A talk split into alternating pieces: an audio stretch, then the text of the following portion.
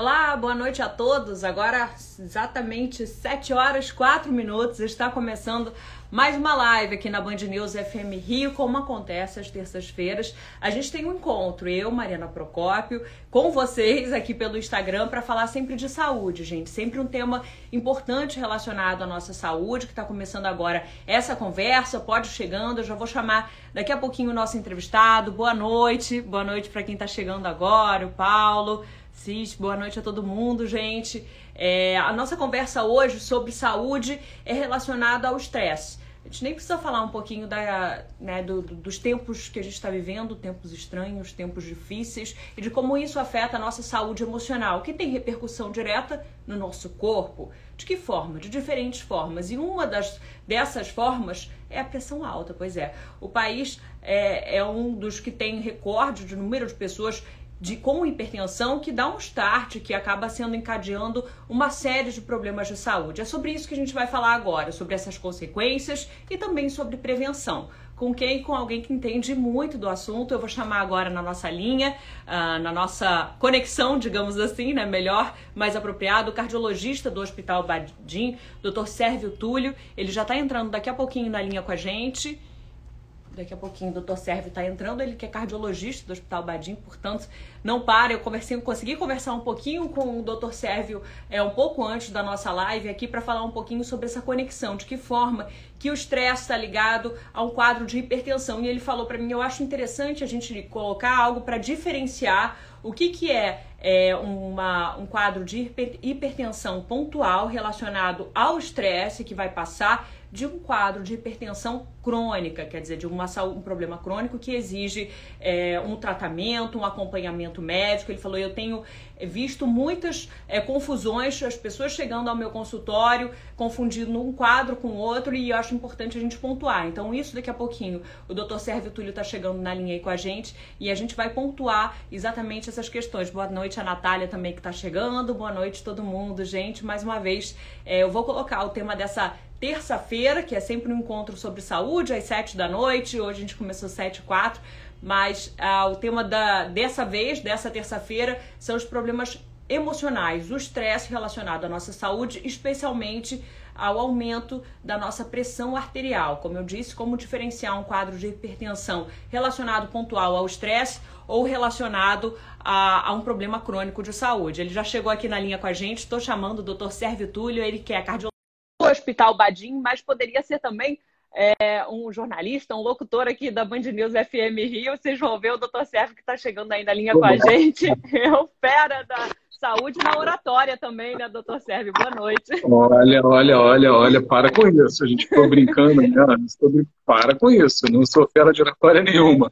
Não coloque expectativas acima do que, do que já são.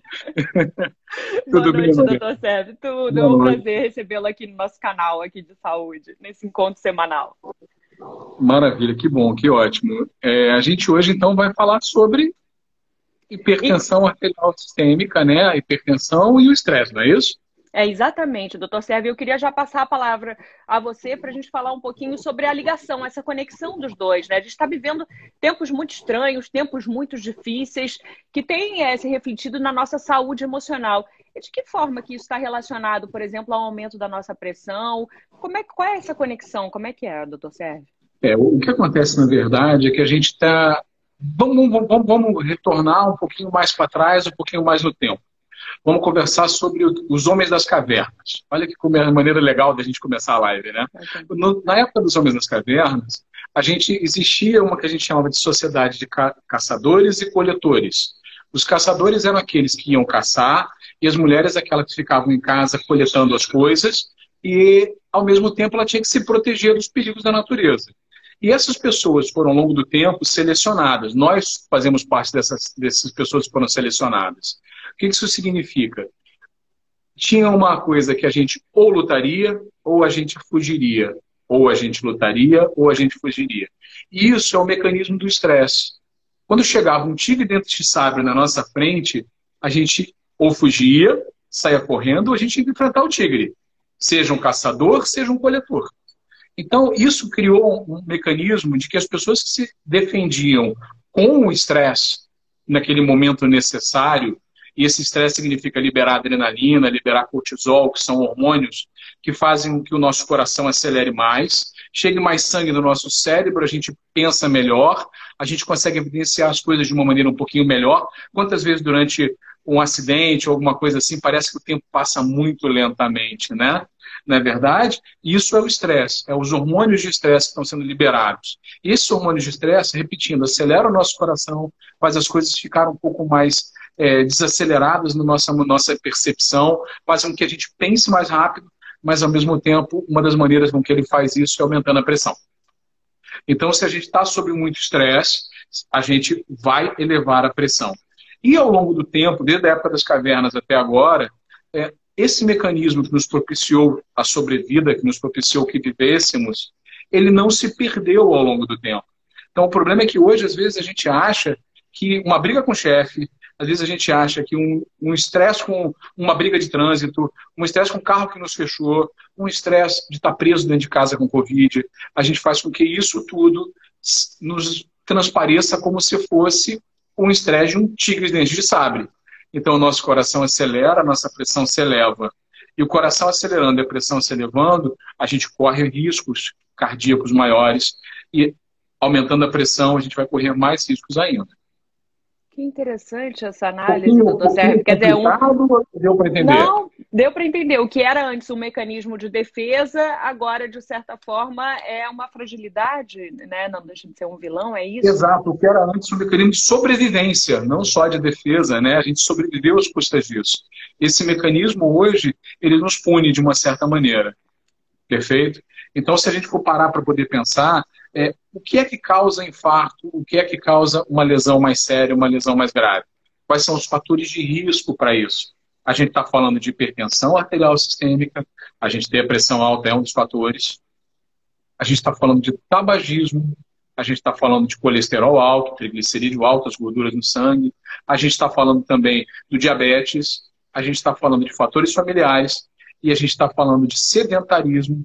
Obesidade é discutível até hoje, mas sedentarismo, pelo menos, aumento da cintura abdominal é um dos fatores muito maior do que a obesidade, e a gente está falando do estresse. Então, fatores para infarto, eu estou falando do estresse e a gente está falando da hipertensão. Então, os dois juntos já são dois fatores isolados que já levariam a gente a um infarto do coração. Já levaria a gente, por exemplo, a pressão alta, a um derrame, a um AVC. Então, são cuidados que a gente precisa tomar sempre no dia a dia. Isso é essencial. Perfeito? Outra coisa, como a gente falou, é sedentarismo. Então, como é que eu penso em combater é, esse estresse do dia a dia? Como é que eu vou combater esse estresse, Mariana? Algumas coisas são importantes. O primeiro é relaxar. Parece chovendo molhado, né? Mas se eu quero melhorar o meu estresse, eu preciso relaxar. Então, vamos começar a relaxar. Vamos tentar começar a olhar as coisas de um ponto melhor. Em vez da gente ficar olhando o copo meio vazio, vamos começar a olhar o copo meio cheio a situação está ruim por um lado, mas ela vai ter sempre um lado bom. E se a gente começar a olhar esse lado bom de uma maneira melhor, a gente com certeza vai diminuir o nosso nível de estresse. Então, nossa atitude perante a vida tem que mudar para que a gente diminua esse estresse, a gente tem que aprender a relaxar.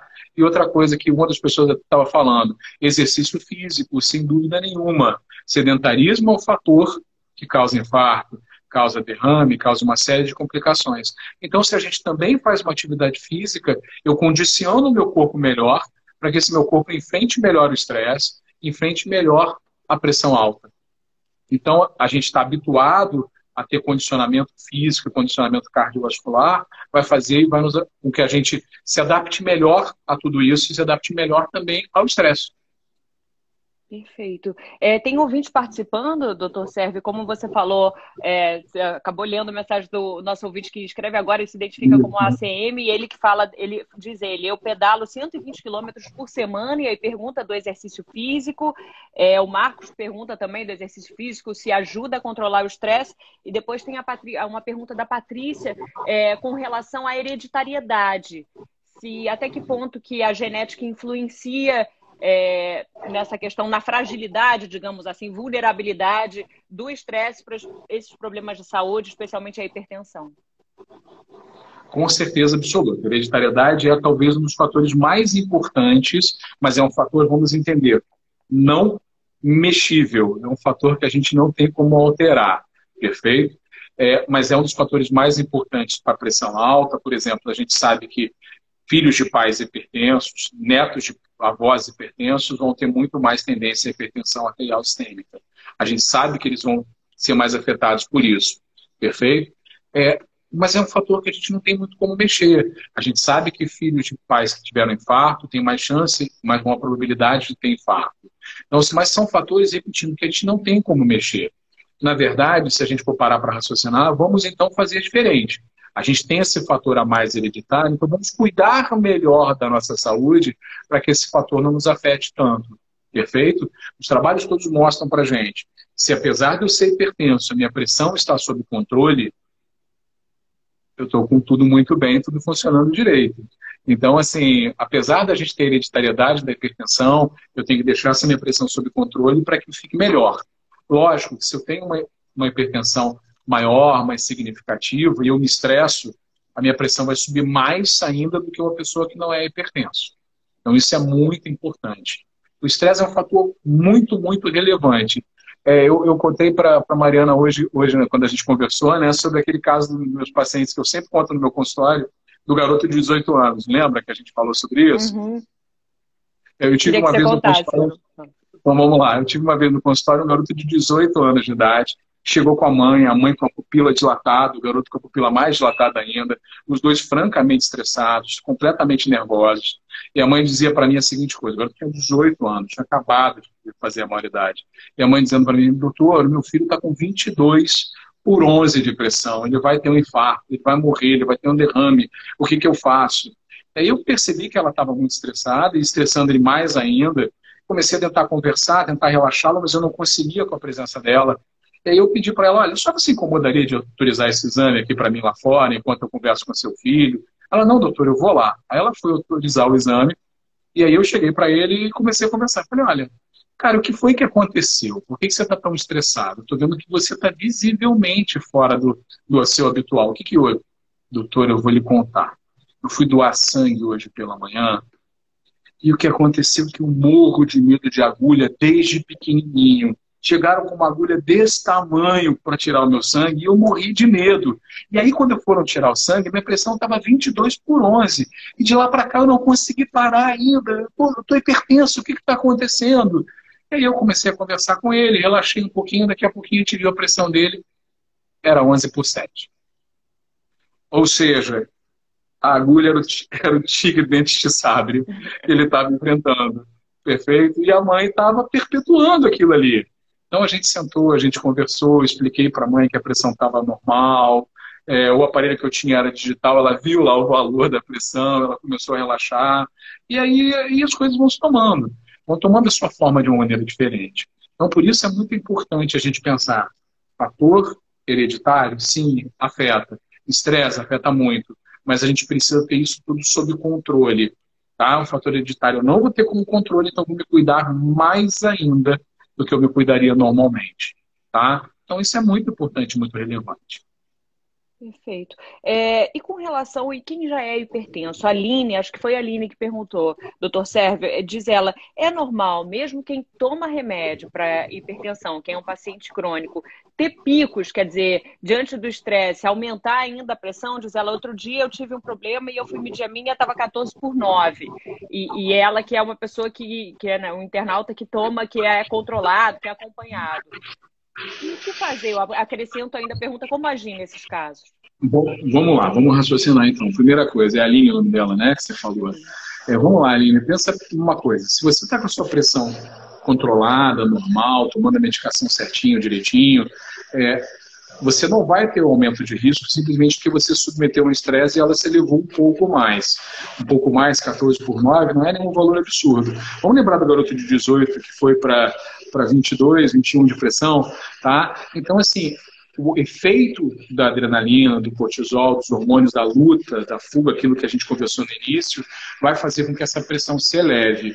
Então, isso é esperado, isso faz parte, é, e é mesmo um mecanismo de defesa do nosso organismo, perfeito?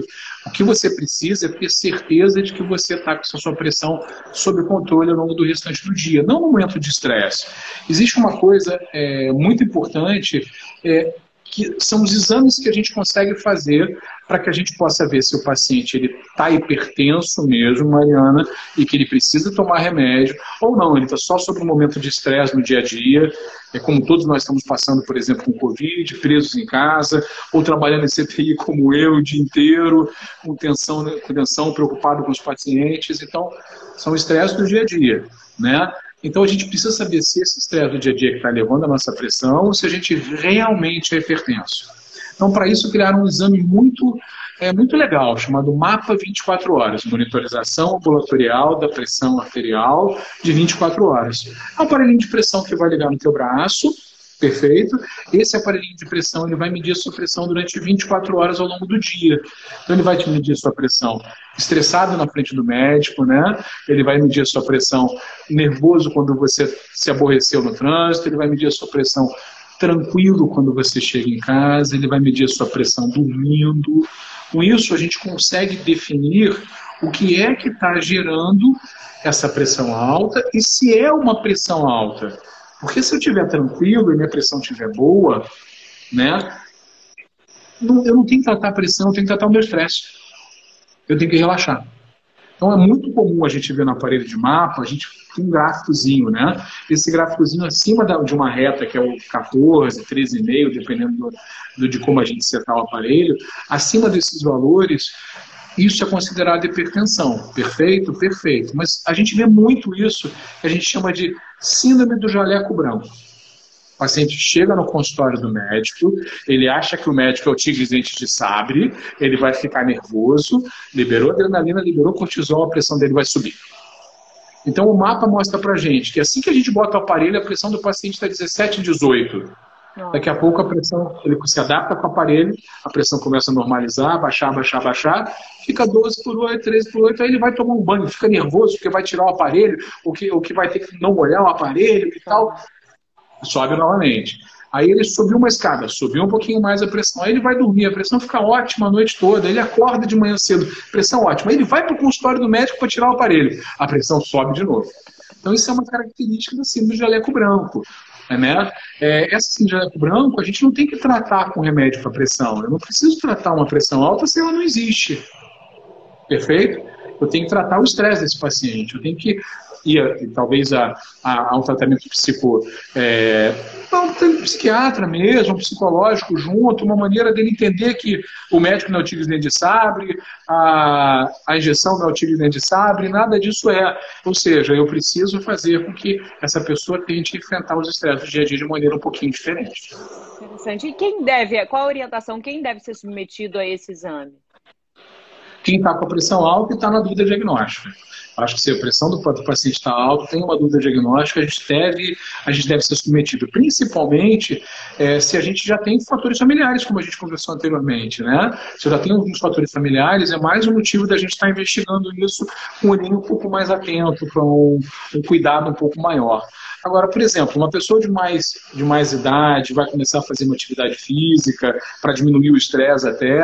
É interessante se a pessoa fazer um check-up com um cardiologista ou até mesmo com um bom clínico, para poder fazer o quê? Ver se ele tem algum fator de risco, se ele tem alguma doença associada, se ele está hipertenso.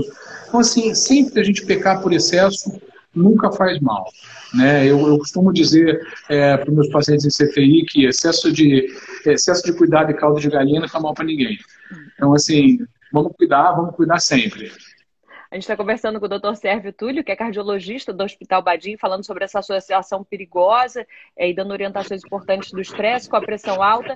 E o Dr. Sérgio Adulce fez uma pergunta importante aqui é, com relação. Você está me ouvindo bem, doutor Sérgio? Estou com um pouquinho de ruído, tá? Não. É. É, é, com relação ao aparelho de pressão, você estava falando sobre esse monitoramento, esse mapa 24 horas, né, gente? Que é um exame que 24 horas fica sendo acompanhado ali. Mas tem gente que tem aquele aparelhinho de pressão e é viciado naquele aparelhinho de pressão, né? Tá o tempo todo ali medindo aquela pressão. E aí ela pergunta: Eu já ouvi dizer que não é bom você ficar o tempo todo indo ali para medir aquela pressão. Ah, tá nervosa, deixa eu ver de novo. Ou não, é, é isso mesmo, você tem que usar e acompanhar. Como é que você pode orientar isso nesse sentido? Vamos brincar de pré-história de novo? Vamos brincar do Tigres nem sabe? Se o aparelho de pressão se torna o seu tigre dentro de sabre, se você ficar tão preocupado em toda hora estar tá verificando a pressão, isso é um fator de estresse, sua pressão vai estar mais alta quando você for verificar. Então, assim, é, você tem que estar tá usando o aparelho? Sim, é bom usar o aparelho. Você não tem que é interessante você verificar, mas você não enfrentar o aparelho como se fosse um inimigo. O aparelho está ali para poder verificar a tua pressão, ver como é que ela está. Uma coisa que acontece muito, é muito comum mesmo, Mariana, são, são os aparelhos mal calibrados. Isso é uma coisa no dia a dia do consultório do cardiologista muito comum. Às vezes chega o paciente, doutor, eu estou com, com, a pressão muito alta, minha pressão não está boa, apesar de todos os remédios, ela não está controlada. É, eu falo, mas como, como assim, doutor? Está dando 17, 16, às vezes dá 11, ela fica baixa até, às vezes dá 10, eu não consigo entender. E aí você fala, cara, vamos fazer o seguinte, na próxima consulta, traz o teu aparelho. Deixa eu dar uma olhada nela, porque verifica a pressão, a pressão do paciente está boa no consultório. E eu falei, tem alguma coisa errada. Aí ele traz o aparelho na outra consulta, e aí quando você vai olhar, o aparelho estava completamente descalibrado. A gente faz um teste, a gente vê que esse aparelho não está legal, ele não está é, tarado, né? ele não está no zero, ou, ou se é digital, ele não está com uma calibração perfeita, e assim, aí não funciona. Então, assim, não adianta você só ficar preocupado com relação à pressão, a ficar toda hora vendo, olhando. Primeiro, então, vamos lá, por tópicos não se estressar com relação a esse valor da pressão mais elevado, na verificação é, rotineira, desde que aquilo não, não seja um estresse para você, a gente pode acender a luzinha amarela. Acender a luzinha amarela, vai no teu cardiologista. Se você é hipertenso, você precisa fazer consultas regulares. Isso é um grande problema que a gente vê que os pacientes não fazem. Não adianta você estar tá com a pressão alta e você não está verificando se essa pressão está boa, você não está verificando os outros fatores de risco. A gente não falou que alguns não são mexíveis como fator genético, mas os que são modificáveis, e os fatores como diabetes, como é que está a sua glicose, como é que está o seu colesterol, o seu triglicerídeo, quem vai ver isso, caramba, é o médico. É o médico que é importante verificar isso. Não só porque ele sabe mais sobre quais os valores é, que são os valores mais corretos, os valores. Isso modifica ao longo do tempo. Né? Até mesmo com relação a dietas, também modifica, modifica muito ao longo do tempo. Né? A gente brinca que se eu, se eu fosse um cardiologista da década. Eu estou com 26, vou fazer 27 anos de formado agora. Né? Quando, eu, quando eu me formei, a gente falava que o ovo era uma tragédia, o paciente não podia comer ovo, o ovo era um grande vilão, aí depois isso caiu por terra, aí depois eles tentam reacender, cai por terra de novo. Não, o grande problema agora é a gordura. Não, não é a gordura, é a gordura trans. Não, não é a gordura trans, é o carboidrato. Então, assim, esse tipo de coisa ele vai modificando com o tempo e a gente precisa sempre antenado. O médico tem que estar sempre estudando o tempo todo para que a gente possa entender isso bem. Então, assim, não adianta você ir lá no Google e ver, olha, a pressão normal é abaixo de 14 por 9, de 13,5 por 8,5. Vai, está na dúvida? Vai no seu médico. O seu médico é a pessoa treinada que estuda para isso a vida toda, para que possa botar isso em ordem da tua cabeça. É, como é que eu digo? Às vezes meus pacientes viram para mim e falam assim, doutor, é, eu queria adquirir uma opinião do senhor. Eu falo, fala, pois não, qual a opinião que você deseja? Não, doutor, eu quero saber sobre isso. Sobre desculpa, doutor, porque eu não sou uma pessoa esclarecida. Sou me desculpa, doutor, porque eu não, eu não entendo nada disso. Aí, às vezes, eu falo para o paciente a seguinte frase, às vezes é difícil deles entenderem. O senhor tem uma ignorância específica que eu também tenho. Como assim? Qual sua profissão? Eu sou mecânico. Perfeito. Então eu prometo para o senhor que eu levo o meu carro para o senhor, porque eu não entendo nada de mecânica. Se meu carro quebrar, eu estou ferrado. Eu sou ignorante com relação ao carro. Então, assim, entenda, cada um tem que tomar cuidado com, com a sua vida. Cada um tem que tomar cuidado com a sua especialidade.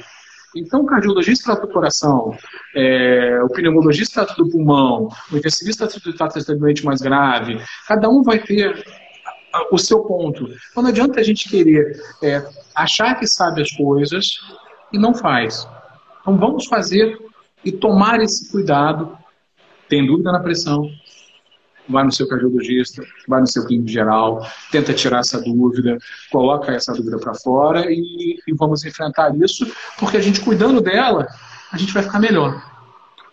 Perfeito. É, o RPC está falando com a gente, elogiando a live, falando que o senhor é um grande comunicador também. Para quem não acompanhou o início da live, eu já tinha cantado essa pedra e é verdade. É, é, a, pessoal, seus colegas da VIP Medicina também falando excelente coloca, colocação, é, ouvir o especialista, a importância de ouvir o especialista. E, doutora, agora minha pergunta é com relação à idade, quer dizer, há pessoas que nunca tiveram um quadro de hipertensão e não se preocuparam com isso ao longo da idade, e à medida que o tempo passa, é, às vezes falam, oh, minha pressão tem aumentado, eventualmente diante de um quadro de estresse, com mais frequência. Como diferenciar isso? É, de, de um aumento de pressão que pode se tornar crônica que, e que eu acho que está ligado à idade, está ligado também, de certa forma, à idade. Queria que você falasse um pouquinho sobre isso. Ao estresse com a idade, nem tanto. Né? Até existe um fator, mas o mais importante é, é o estresse. Vamos, vamos detalhar um pouquinho antes disso. Vamos pensar na hipertensão como fator isolado. Depois a gente coloca o estresse para a gente poder entender melhor. A hipertensão como fator isolado, conforme a gente vai ficando mais velho, a hipertensão vai aparecendo mais. Então, por exemplo, quando eu tinha é, 18 anos, eu não tinha pressão alta. Quando eu tinha 30, muito menos. Depois dos 40, ela já começa a pensar. Chega nos 50, a gente já começa a ter mais uma tendência maior à hipertensão. Se eu, eu tenho fatores genéticos, às vezes a minha família tem hipertensão mais jovem. Outros fatores, por exemplo, o negro, no geral, ele tem uma hipertensão de mais difícil controle, a hipertensão dele é mais séria, uma hipertensão é, mais insidiosa, de mais difícil tratamento, a gente tem que usar remédios diferentes. Então, é importante é a gente saber que essa pressão ela está elevada e tentar descobrir se é o estresse que está levando essa hipertensão ou se não, a minha realmente eu estou hipertenso e eu preciso tomar remédio para o resto da vida. Você faz aquele mapa 24 horas que a gente falou anteriormente. Esse mapa mostra que é só hipertensão por estresse. Repetindo, não tem que fazer remédio, tem que cuidar do estresse. Não, olha só, é hipertensão mesmo. A gente vai, vai tomar o remedinho bonitinho, a gente vai controlar a pressão e ver depois se essa hipertensão continua. Segunda coisa, às vezes é os dois. Às vezes é hipertensão e estresse. Então, eu já sou hipertenso e com o estresse a minha pressão sobe mais ainda. Então, eu vou ter que cuidar ainda com mais afinco disso tudo. Perfeito? Então, assim, o importante é, na dúvida, peque por excesso. Perfeito. A Thaís, que também se identifica como Agnes, é sua paciente, manda um abraço para você, doutor Serve. E com relação aí.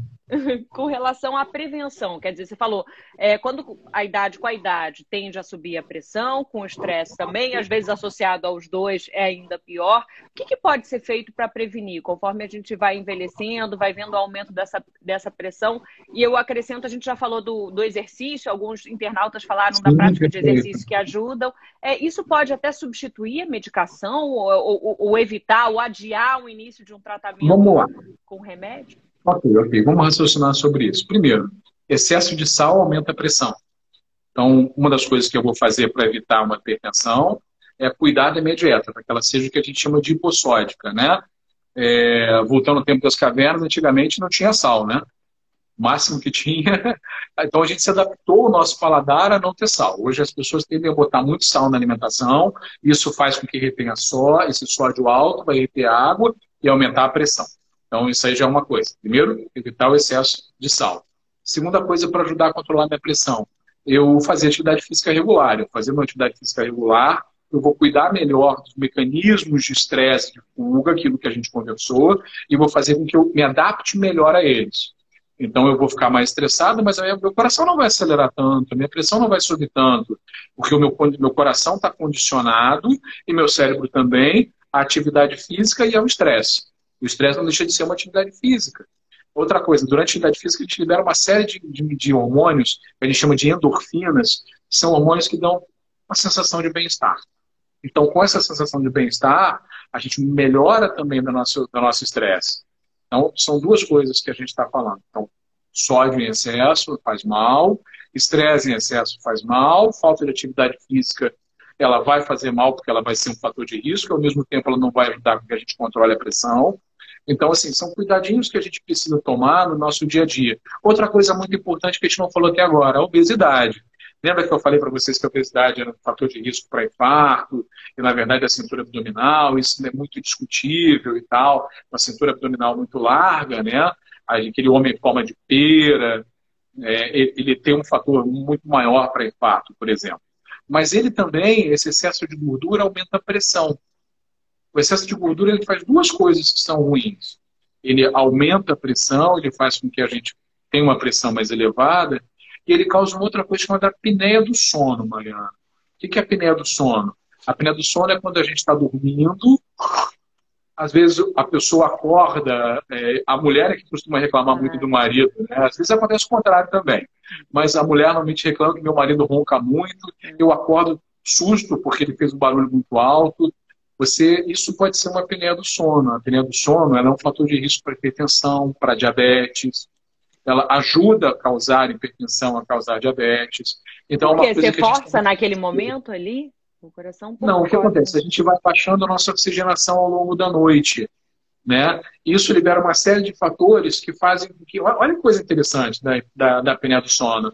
É, existe um mecanismo de saciedade, um hormônio que a gente libera, que é o hormônio da saciedade, que é o hormônio que faz com que a gente coma menos. A gente se alimente e fale, ah, eu estou saciado, eu não preciso comer mais. Uma das coisas que faz com que a gente produza menos esse hormônio é a apneia do sono. Então a gente brinca que a apneia do sono é um mecanismo que auto, que auto regula para o mal. Então, por exemplo, eu estou lá, faço a apneia do sono, produzo menos hormônio de, é, de saciedade, libera uma outra série de, de mecanismos que eu retenho mais líquido, e aí o que acontece? Come eu mais. peso, como mais. E aí, comendo mais, eu vou ficar com mais gordura aqui nessa região, ficando com mais gordura nessa região aqui, eu vou fazer mais apneia do sono. Então, o mecanismo que se retroalimenta ali. E aí vai acontecer que, que você não, não, não, vai, não vai nunca sair desse, desse quadro. Então, por exemplo, a pessoa com uma apneia do sono grave tem que dormir com o aparelhinho de CPAP, até que ele possa estabilizar isso. E, e, às vezes só dormir com esse aparelho junto com uma atividade física, melhorando a musculatura, melhorando tudo isso, faz com que a apneia do sono vá embora, se é necessário de uma cirurgia, de uma correção, de um aparelho é, junto. Então, com isso, você consegue cuidar disso e fazer com que essa pressão fique melhor também. Perfeito. Na dúvida, peca por excesso. Perfeito. A atividade física ajuda a controlar a apneia do sono também? Só ela, doutor? Ajuda, só ela não, né? Mas é um dos fatores que ajuda com certeza absoluta. A gente melhora o tônus muscular geral, né? É, tem uma, como é que é? Esqueci de falar uma coisa super polêmica, aí, por favor, não me batam. É, o pessoal gosta de falar de emagrecimento localizado, né? Perder peso só naquele local. A gente perde peso como um todo. Ah, não, mas eu vou perder a gordura localizada. Só se você for lá e colher para aspirar. Né? Você ganha musculatura naquela região. Você não vai perder uma gordura é, localizada. Então, assim, quando você está em processo de emagrecimento, além de você perder a gordura no braço que está gordo, na barriguinha que está gordo, você também perde gordura nessa região aqui, que às vezes é o causador da apneia do sono. Lógico que a gente sabe que tem pessoas magras que também têm apneia do sono, tá, Mariana? Às vezes a conformação da boca, do palato, tudo isso, respirador bucal, tem uma tendência maior à apneia do sono. Mas assim, gordura, obesidade, aumenta a apneia, aumentando a apneia, aumenta a pressão, obeso também aumenta a pressão, então eu preciso cuidar dessa obesidade também para que isso não aconteça. E uma das maneiras de cuidar dessa obesidade é fazer atividade física regular. Com relação ao consumo de álcool, doutor Sérgio, a gente está conversando com o doutor Sérgio Túlio, que é cardiologista, é, falando para a gente, dando uma aula aqui para a gente da, da, relação do estresse com é, a hipertensão e falando de uma maneira geral sobre a hipertensão. Falou sobre o consumo, né, a questão da alimentação, da atividade física, e a Gabriela já perguntou algumas vezes, eu vou perguntar logo, senão não vai parar de perguntar, do vinho, consumo de vinho, de que forma que afeta a, a hipertensão, o aumento vamos da pressão. Lá, lá, e aí eu queria, é, eu queria ampliar para o consumo de álcool. Qual é a relação causa e efeito? Mariana, eu, eu, sou, eu sou um partidário do vinho, né? A, a, a minha esposa é filha de italianos, é cidadã italiana, então assim, a gente sempre toma o nosso cálicezinho de vinho diário. Mas veja bem, é um cálice. A gente precisa entender que o vinho em excesso, ele faz mal. O álcool em excesso faz mal seja vinho, seja cerveja, seja aguardente, seja uísque, o que quer que seja. O álcool em excesso ele faz mal. O álcool é uma droga, ele não deixa de ser uma droga. Perfeito? Tanto é que a gente fica obnubilado, fica tontinho, fica feliz, fica triste, às vezes fica raivoso. O álcool faz isso. Né? O álcool fazendo isso, ele causa também um aumento da pressão. Então, um dos efeitos colaterais do álcool é a elevação da pressão. Perfeito? Então, a gente precisa cuidar Se eu quero consumir álcool, eu tenho que consumir em pequena quantidade, e essa pequena quantidade ela pode ser benéfica para o meu organismo. Em grande quantidade, ela não será. Então, a gente precisa entender. Às vezes, como é que é? Eu tive um paciente uma vez, eu lembro, eu lembro dele com muito carinho, é, isso foi há muitos, muitos anos atrás, é, que era o Marcos, né? Eu o primeiro nome só, não é antiético. Eu lembro dele com muito carinho. O Marcos dizia para mim o seguinte, doutor, eu posso tomar minha cervejinha? Eu falo, Marcos, com que frequência? Ele era hipertenso severo. Falei, Marcos, com que frequência? Não, doutor, eu tomo uma cervejinha de vez em quando, no final de semana. Eu falei, Marcos, vamos fazer o seguinte, vamos ficar em uma latinha? Se você chegar no final de semana e você tomar uma latinha, mais, máximo, no máximo, duas latinhas, eu vou ficar feliz, a tua pressão não vai subir. Combinado? Combinado. Ah, dois meses depois, a esposa veio na consulta com ele, ela nunca tinha vindo, ele veio com muita raiva de mim. Ela queria me pegar de qualquer jeito. Doutor, que absurdo se eu falei isso. Eu falei, fazer o quê? Você falou pro meu marido que ele podia tomar cerveja. Eu falei, não, não, peraí. Marcos, o que foi que eu falei para você? Ele ficou quieto e baixou a cabeça. Eu falei, oh, oh, alguma coisa está errada aí. Vamos lá. Eu falei para o seu marido que ele poderia tomar uma latinha de cerveja no final de semana, no máximo duas. Marcos, você me falou que eram duas caixas, Marcos. Dois engradados de cerveja, Marcos, que eu tinha liberado. então, assim, Se usou como álibi, né, doutor? É. É, ainda bem, ainda bem que o Marcos falou, não, doutor, tudo bem, desculpa. A mulher deu uns tapas na orelha dele, ele ficou mais, mais tranquilo e, e começou a cuidar melhor da pressão e, e parou esse excesso de consumo de álcool. Quer dizer, resumo da ópera, né? O, excesso ele vai afetar diretamente na pressão, principalmente para quem já é hipertenso. É principalmente para quem já é hipertenso. Mesmo quem não é hipertenso sobe também, se for muita quantidade. Para quem é hipertenso, mais ainda. Então a gente tem que tomar cuidado com relação a isso, sem dúvida nenhuma. Doutor Sérgio, a gente está caminhando, são 7h40 para a nossa reta final da live, e eu queria aproveitar para relacionar esse período que a gente está vivendo aí, passado é, os números só agora começam a baixar, mas ainda devagar, da Covid. E eu queria falar um pouquinho sobre a questão da Covid relacionado a isso que a gente está vivendo, né? A, a, a, que a gente está conversando, ao quadro de hipertensão, se é um fator de risco, pelo que a gente está vendo ali passado mais de um ano, né? Acaba sendo também. E queria que você falasse um pouco é, sobre de que forma que isso tem afetado também o acompanhamento de pacientes que já são hipertensos. As pessoas já que ficaram com muito medo já têm voltado ao consultório. Qual a orientação que você pode dar nesse sentido? É, a Covid tirou todo mundo da sua zona de conforto, né, Mariana? Tirou mesmo, fez com que as pessoas é, cada vez mais é, ficassem mais estressadas, ou estressadas porque estão em casa, ou estressadas porque estão isoladas, ou estressadas porque não tem um convívio social. Nós, latinos, gostamos muito do convívio social, isso ajuda a diminuir o nosso estresse. Né? Então, assim, esse tipo de coisa é, pegou muito, muito, muito, muito no calcanhar de Aquiles do brasileiro no geral e fez com que todos eles tivessem um aumento do estresse e, consequentemente, em muitos casos, um aumento de pressão. O que, na verdade, me preocupou muito mais durante essa época, agora isso está começando devagar, como você falou, a diminuir, é o fato de que os pacientes não iam ao hospital com medo de pegar Covid. Isso acontecia com muita, muita frequência. É, eu tive pacientes hipertensos que é, não viriam ao consultório com medo de, de pegar Covid, tive pacientes que têm problemas sérios cardíacos que não queriam no consultório com medo de pegar Covid, por mais que a gente tomasse as medidas necessárias, é, eles ficavam com muito medo. E isso também aconteceu nos hospitais. A gente viu o paciente morrendo de infarto que não foi ao hospital. É, né? A gente, eu estava conversando contigo sobre isso hoje, né? Tempo é músculo no infarto. Né? Quanto maior, mais tempo demorar para eu chegar no hospital, se eu tiver com uma dor no peito e isso for um infarto, é, mais músculo cardíaco eu estou perdendo, mais chance de ter uma sequela eu vou ter e mais chance de, de o óbito acontecer.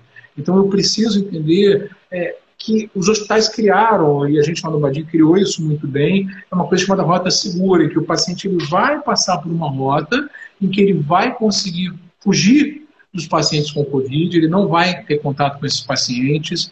Isso vai fazer com que ele seja atendido bem. Isso vai fazer com que ele continue o seu tratamento. A gente no consultório, a gente faz a mesma coisa. O consultório tem um tapetinho na entrada, que você, com substância que você vai usar. Às vezes a gente bota um propé no paciente, álcool gel, todos os cuidados que a gente precisa, máscara O paciente chega com máscara de pano no meu consultório, é trocada por uma máscara cirúrgica. Esse tipo de coisa faz com que a gente diminua a chance dos pacientes pegarem Covid, mas que eles continuem se tratando.